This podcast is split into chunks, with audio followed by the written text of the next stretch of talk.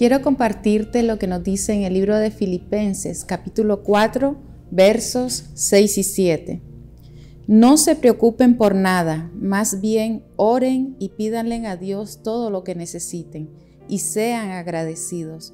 Así Dios les dará su paz, esa paz que la gente de este mundo no alcanza a comprender, pero que protege el corazón y el entendimiento de los que ya son de Cristo. Preocuparse es estar inquietos, agitados, con temor o angustia en nuestro corazón por causa del futuro. Es decir, que nos estamos viendo en el futuro, viviendo situaciones en las que creemos que no tenemos lo que se requiere o no tenemos los recursos suficientes para hacerle frente. Es ahí donde toma lugar la angustia y la preocupación en nuestro corazón. Estamos teniendo una visión del mañana sin Dios. Sin embargo, la palabra nos enseña que Dios está con nosotros siempre. Y el consejo del apóstol Pablo es que cuando esa condición entre en nuestros corazones, oremos al Señor. Eso nos establece en una visión del futuro